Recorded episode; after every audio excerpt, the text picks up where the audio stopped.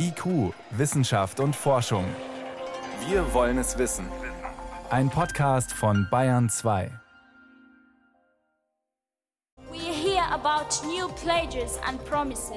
Wir hören von neuen Versprechen, aber wir ertrinken in Versprechen.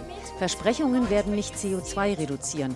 Nur sofortiges und drastisches Handeln wird uns vor dem Abgrund retten. Taten anstelle leerer Worte. Das fordert Vanessa Nakate, Klimaaktivistin aus Uganda, zum Finale des Weltklimagipfels in Glasgow. Der läuft weiter auf Hochtouren, das Ende offen und gleich eines unserer Themen.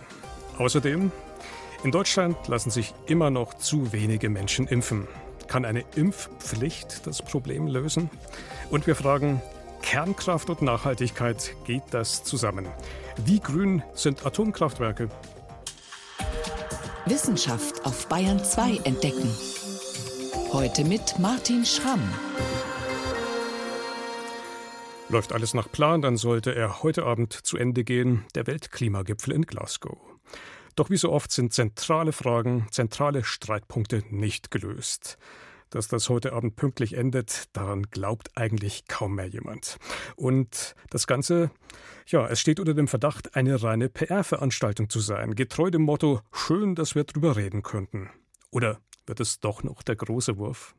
Dazu konnte ich vor der Sendung mit Anna-Katharina Hornitz sprechen. Sie ist die Direktorin des Deutschen Instituts für Entwicklungspolitik und Professorin für globale nachhaltige Entwicklung an der Uni Bonn. Frau Hornitz, ich grüße Sie. Hallo, Herr Schramm. Bei all der Kritik an Glasgow, die da bislang nach außen drang, gibt es denn da auch was, wo Sie sagen, das ist nach außen gedrungen und das hat Sie optimistisch gestimmt? Ja, da gibt es auch einige Punkte, die Optimismus verdienen sozusagen. Einmal das geopolitische Signal, was von, den, von dem Schritt Chinas und der USA aufeinander zu ausgeht. Ich denke, das ist ganz, ganz wichtig. Ja, aber das heißt jetzt nochmal auf den Punkt bezogen, Konkurrenten verkünden auf einmal, sie würden ihre Konkurrenz beiseite lassen und zusammenarbeiten für den Klimaschutz. Ist das wirklich mehr als Rhetorik? Das gilt abzuwarten, das ist richtig. Aber ich glaube, das Signal, was nun formuliert wurde, also auch mit dieser Zielmarge bis 2035 hier einige äh, Schritte eben entsprechend gemeinsam voranzugehen und auch eine Vorbildsfunktion zu übernehmen, dadurch, das ist von so einer großen Bedeutung, also dass sich da beide Länder eigentlich auch nicht leisten können, das überhaupt nicht zu füllen. Das wäre ein zu großer Vertrauensverlust auch für beide Länder. Ein anderes Signal, das nach draußen drang, 450 der größten Finanzfirmen der Welt sagen, wir wollen 130 Billionen Dollar klimaneutral einsetzen. Auch hier die Frage, ist das mehr als Rhetorik? Auch da gilt es abzuwarten, aber ich denke, ähm, also Mark Carney hat diese Summe verkündet. Er spricht für 450 der großen Banken, der großen Investitionsfirmen. Und das ist ganz klar so, dass wir den Klimawandel eben nicht nur mit staatlichen Mitteln bekämpfen können, sondern hier die Privatwirtschaft an Bord brauchen. Das ist genau der richtige Weg, hier eben nicht immer nur von zusätzlichen Mitteln zu sprechen, sondern darauf zu achten, darauf hinzuarbeiten, dass die existierenden Mittel grün eingesetzt werden.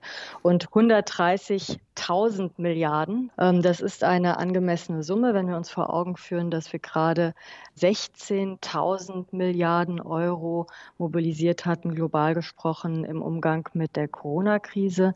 Dann wissen wir, dass wir mit 130.000 Milliarden oder 130 Billionen Euro entsprechend, das sind die Summen, von denen wir hier reden. Und wir werden diese nicht überschreien staatliche Kanäle immer nur bespielen können. Ein anderes großes Thema ist ja der Ausgleich von reich zu arm. Es gab da immer wieder Zusagen.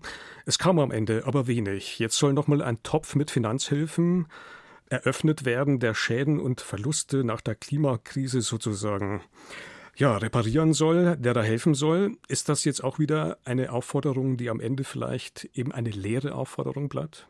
Ja, also das ist diese Loss and Damage Diskussion. Das ist auch die Diskussion, die ja momentan noch sehr, sehr heiß läuft. Heute Mittag waren hier auch die Formulierungen durchaus so, dass klar wird, dass die Tatsache, dass die Loss and Damage Facility, die vorgeschlagen worden war von äh, den G77, also den Entwicklungsländern, Entwicklungsländern und China.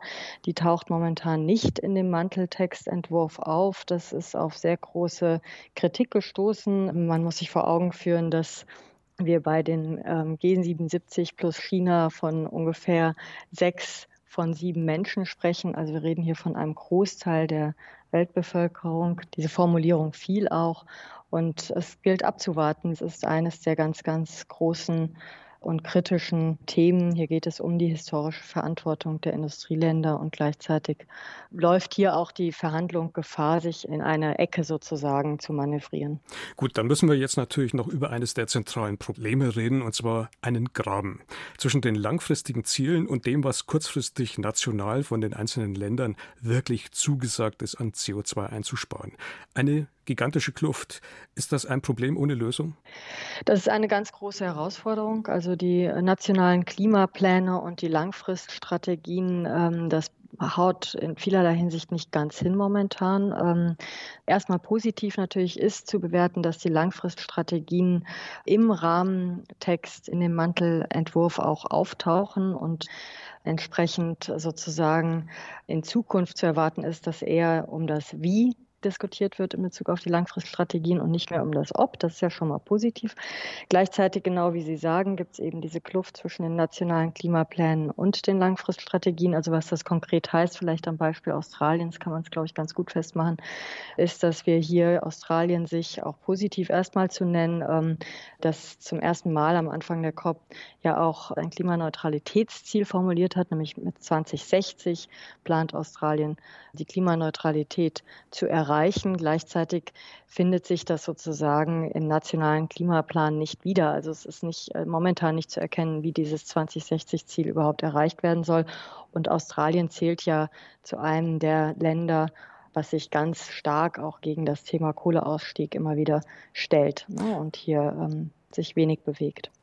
Das heißt unterm Strich, Frau Hornitsch, Ihr Fazit, was glauben Sie, ist denn jetzt auf den letzten Metern in Glasgow noch möglich? Ich glaube, auf den letzten Metern ist noch eine Einigung im Bereich der Anpassungsfinanzierung möglich. Das heißt also ein relatives Anheben der Anpassungsfinanzierung gegenüber den Mitteln, die in Minderung gesteckt werden. Das ist im Interesse vieler Entwicklungsländer, auch vieler Schwellenländer und würde insofern auch gerade einfach nochmal ein positives Zeichen setzen in dem Bestreben, hier gemeinsam als Weltgesellschaft den Klimawandel angehen zu wollen und zu müssen. Zum Finale der Weltklimakonferenz in Glasgow war das Anna-Katharina Hornitsch. Sie ist Direktorin des Deutschen Instituts für Entwicklungspolitik. Frau Hornitsch, vielen Dank fürs Gespräch. Vielen Dank, Herr Schramm. IQ, Wissenschaft und Forschung gibt es auch im Internet. Als Podcast unter bayern2.de. Die Neuinfektionen sind auf Höchststand. Die Intensivstationen füllen sich, die Todeszahlen steigen. Am kommenden Donnerstag wollen Bund und Länder beraten über weitere Schritte in der Corona-Pandemie. Forderungen gibt es viele. Auch das Wort Impfpflicht ist immer wieder zu hören. Vor allem eine Impfpflicht für ganz bestimmte Berufsgruppen. Ärzte zum Beispiel und Pflegepersonal, die mit besonders gefährdeten Menschen direkt zusammenarbeiten. In Krankenhäusern, Alten- und Pflegeheimen. Doch die Sache ist kompliziert, berührt ganz grundlegende Fragen. Ist Impfen beispielsweise Privatsache oder immer auch ein Dienst an der Gemeinschaft? Betrifft jede Einzelimpfung am Ende also alle? Jenny von Sperber über eine schwierige Abwägung. Ein großer Teil der Menschen, die bisher an Corona gestorben sind, waren Menschen in Pflegeheimen. Alte und Kranke sind besonders gefährdet. Das war schon zu Beginn der Pandemie klar.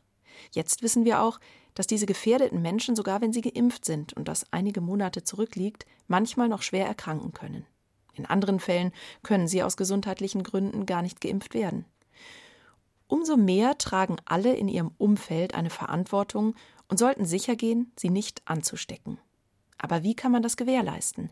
Sind Impfungen für alle Pflegekräfte die Lösung? Christoph Spinner, Infektiologe am Klinikum rechts der ISA in München. Ich persönlich bin überzeugt, dass Schutzimpfungen sichere und hocheffektive Maßnahmen sind, um den Schutz für den Geimpften, aber auch die anvertrauten Personen gewährleisten zu können.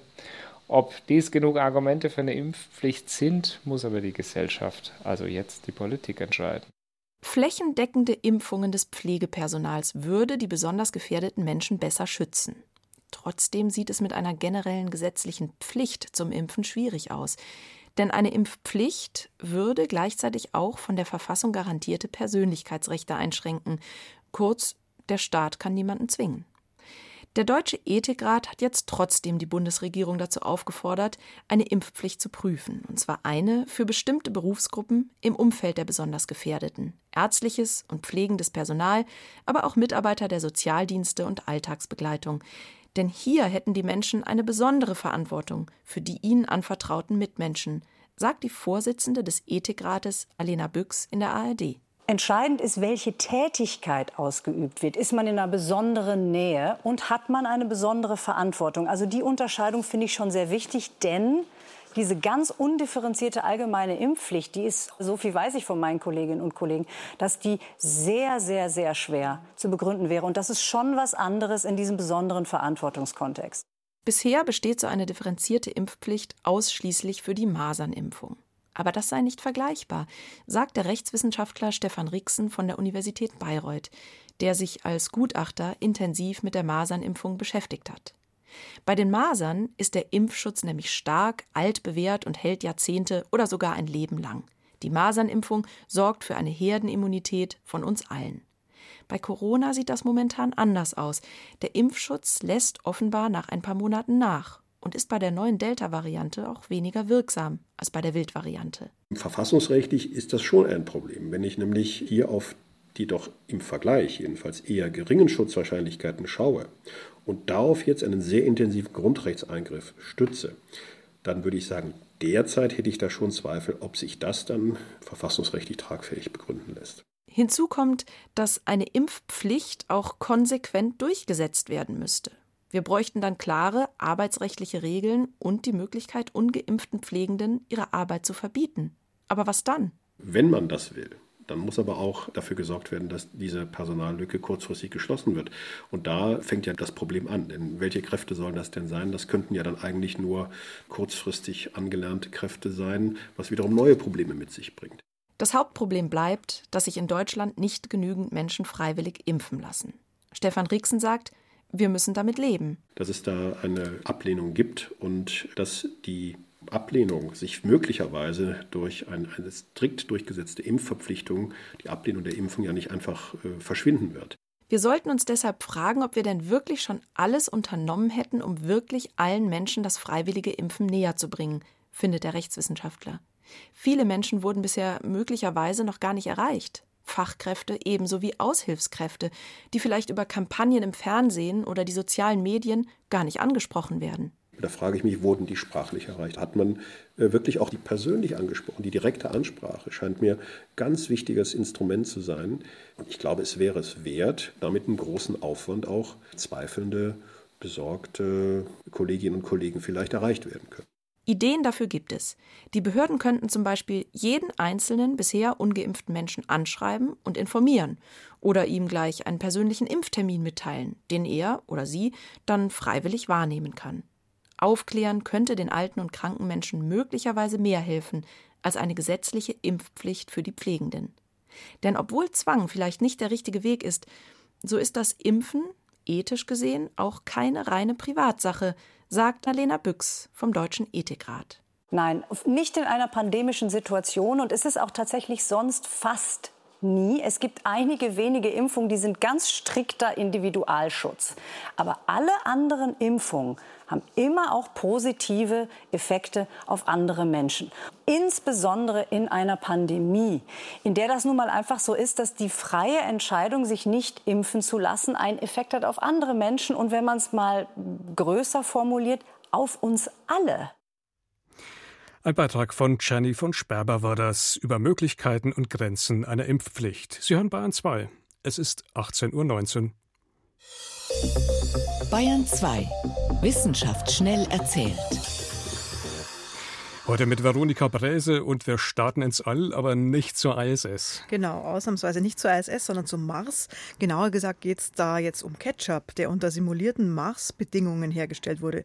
Project Red, so heißt das wissenschaftliche Projekt dazu. Klingt ziemlich dramatisch. Ja, das Ganze hat zwei Jahre gedauert und hat 14 Wissenschaftlerinnen und Wissenschaftler beschäftigt. Ergebnis ist ein wohlschmeckender Ketchup, der aber nicht wirklich auf dem Mars, sondern in Florida entstanden ist. Und da hat man dann Mars-Bedingungen simuliert? Oder? Genau, also Mars-Simulation in einem besonderen Gewächshaus. Dafür hat man einen Boden entwickelt, der so etwa im, auf dem Mars auch vorkommt. 3500 Kilogramm Marsboden haben die Forschenden produziert. Der enthält, anders als der Boden auf der Erde, keine Mikroben oder Pilze. Und damit das Saatgut dann auf dem Boden auch gut aufgeht, da kam dann noch Wasser dazu und eben passendes LED-Licht.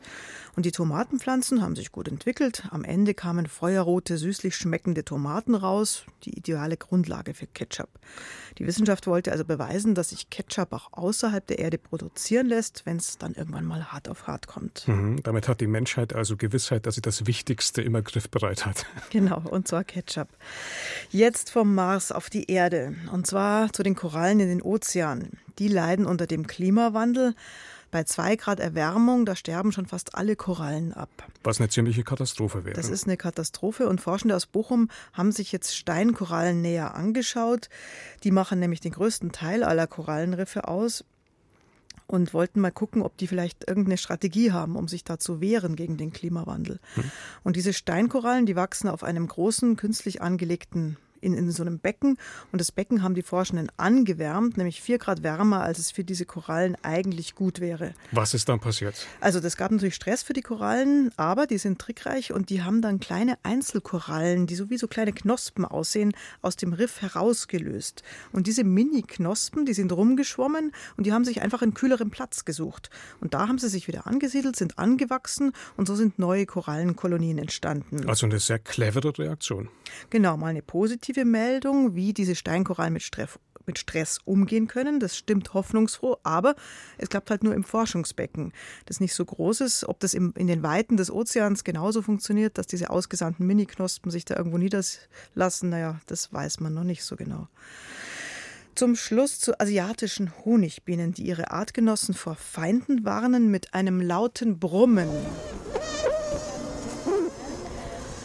Forschende haben Mikrofone in Bienenstöcken in Vietnam aufgehängt und den Alarm aufgenommen. Den erzeugen die Tiere mit ihren Flügeln, die sie hektisch schlagen und mit ihren trippelnden Füßen. Und besonders laut wird es dann, wenn gefährliche Riesenhornissen im Anflug sind. Erkennen die Bienen die Gefahr, dann erhöhen sie ihren Geräuschpegel um das Achtfache. Das ist ja ein unglaubliches Geräusch, ne? also eine akustische Alarmanlage. Genau, und vor allem im Herbst ähm, rücken die Hornissen an, um den gesamten Bienenstock auszulöschen. Da töten sie erstmal die Arbeiterinnen, dann besetzen sie den Bienenstock und verfüttern die schutzlose Brut dann an ihre eigenen Nachkommen. Und damit es aber nicht so weit kommt, erzeugen die Bienen gezielt diese Alarmsignale. Und dann haben sie, ja, haben sie Abwehrstrategien, also bei Gefahr hauen sie dann ab, also sie warnen sich und hauen dann ab. Oder sie sammeln zum Beispiel auch Mist, also Ausscheidungen der Tiere und legen die Stinkbombe an den Eingang ihres Bienenstocks. Und so mancher Angreifer, der dreht dann angewidert wieder ab und lässt die Bienen in Ruhe. Also kreative Bienen in jeder Hinsicht. Vielen Dank, Veronika Brese war das mit den Wissenschaftsmeldungen hier auf Bayern 2.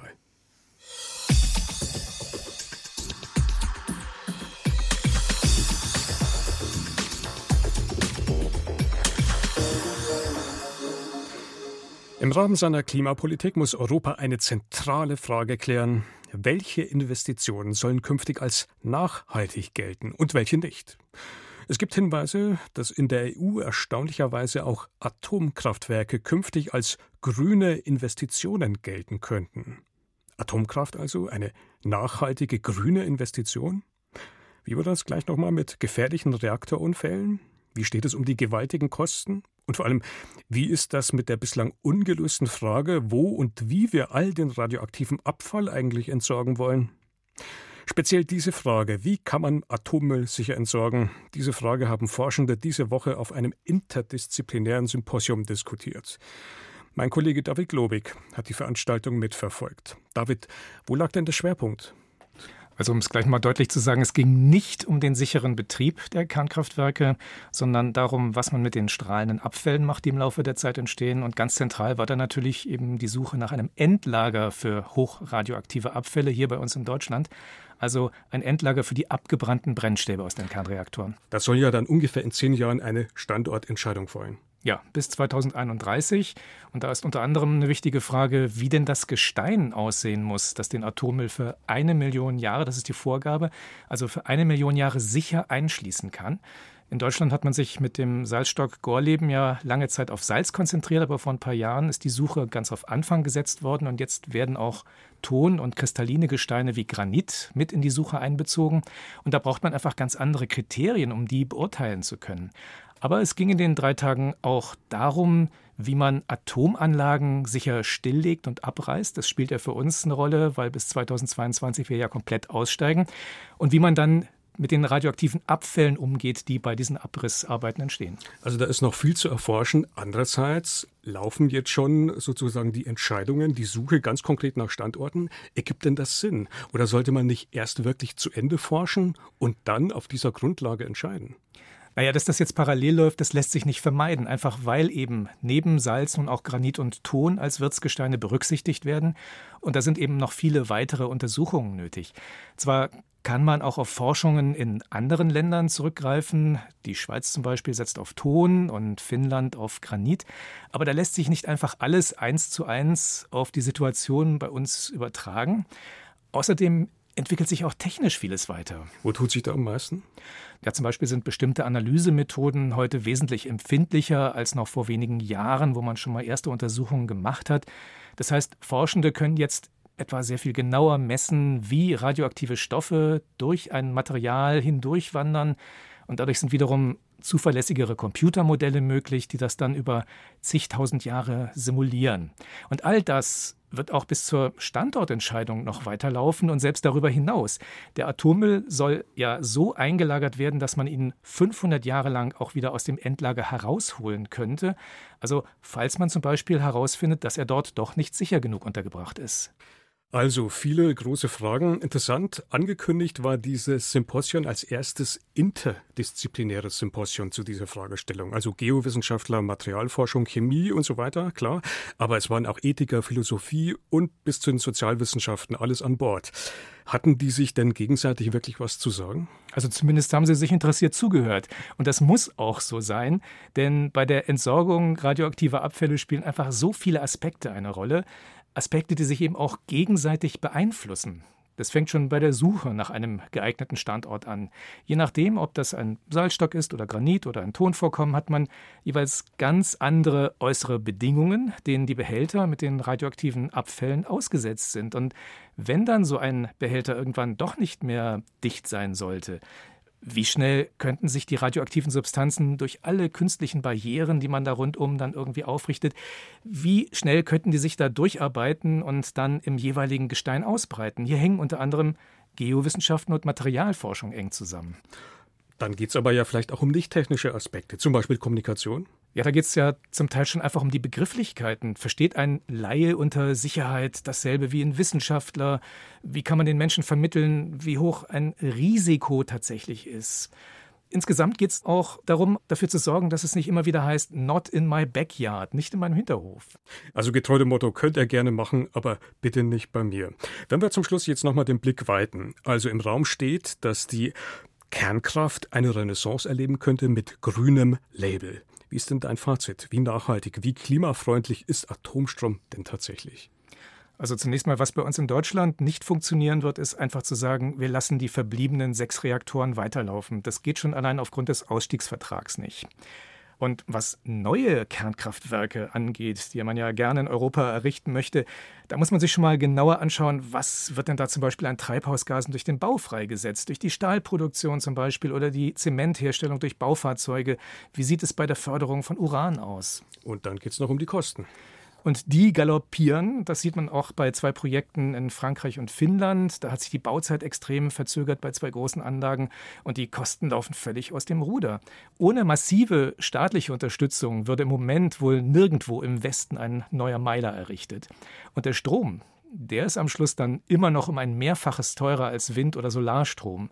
Abgesehen davon würde sich das Atommüllproblem auf diese Weise noch weiter vergrößern. Also Meiner Meinung nach, das Geld und den Forschungs- und Personalaufwand, den sollte man lieber in den Ausbau der Erneuerbaren stecken.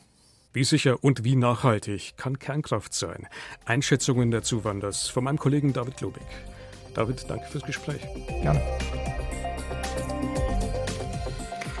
Und damit geht IQ für heute zu Ende. Im Studio war Martin Schramm.